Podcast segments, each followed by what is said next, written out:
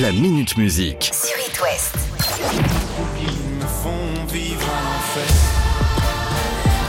Vous n'entendez parler que de lui depuis quelques jours avec la sortie de son nouvel album Multitude. On vous a passé toutes les chansons ici sur It West vendredi. Et en plus de ça, vous pouvez aussi découvrir en intégralité son documentaire sur YouTube. Documentaire où vous apercevrez DJ Snake, Orelsan, Angèle, Big Freoli, bref, la crème de la crème. Mais derrière le retour de Stromae, il y a un secret. Ah bon? Il aura fallu attendre 8 ans hein, quand même pour avoir un nouvel album, mais c'est fait.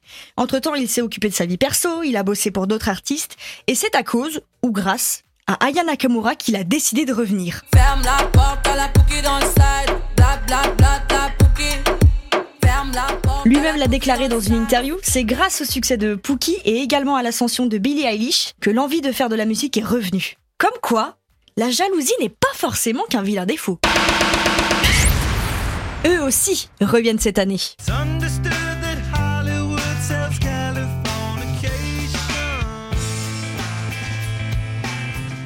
Les Red Hot Chili Peppers sortent leur nouvel album Unlimited Love le 1er avril. Ils prévoient même un arrêt à Paris cet été, le vendredi 8 juillet et le samedi 9 au Stade de France.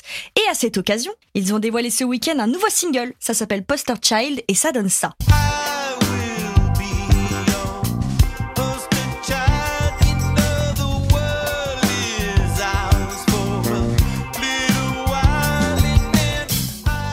Ça donnerait presque envie d'écouter le reste de l'album. Allez, dans moins d'un mois, il est sorti.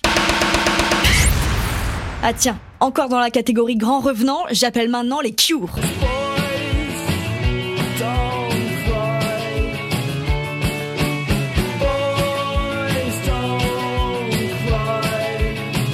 Rihanna à côté, c'est une petite joueuse. On attendait le retour des Cure depuis 14 ans. Ah ouais, quand même. Robert Smith, le chanteur, vient de confirmer qu'il y aurait bien un nouvel album du groupe au mois de septembre et il s'appellera Songs of a Lost World, ce qui veut dire les chansons d'un monde perdu. Bon, pas très joyeux joyeux comme titre, mais ça colle plutôt bien avec euh, l'ambiance de l'album qui sera obscur et tragique, comme le dit si bien Robert Smith. Mais parce que là aussi, il y a encore un mais.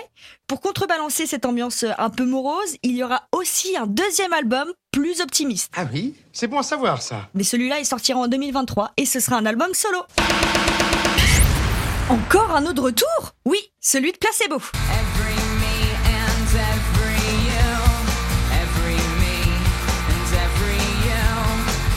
Eux aussi, ils ont mis du temps à revenir, mais leur nouvel album Never Let Me Go sortira le 25 mars, soit dans 17 jours. Ah Eh ben c'est pas trop tôt. Ils ont annoncé quatre dates françaises, et parmi les quatre villes qu'ils ont choisies, ils passeront forcément nous faire un petit coucou à Rennes le 14 novembre 2022 aux Libertés.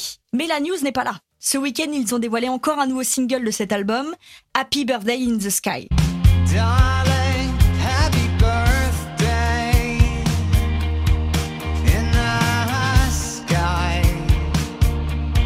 Et les gars, ils ont déjà mis en ligne quatre singles de ce nouvel album. Heureusement que l'album sort à la fin du mois parce qu'à ce rythme-là, ils auraient dévoilé tout l'album avant sa sortie. Et pour finir, Anvelin qui ne pensait pas qu'une de ses chansons serait à nouveau pertinente. Et pourtant, Sting a dédié sur Instagram sa chanson Russians. Tube de 1985, écrit pendant la guerre froide aux Ukrainiens. Dans cette version 2022 qu'il a postée sur Instagram, il est sobrement accompagné d'un violoncelle et il nous offre un message humaniste dans une ambiance intimiste.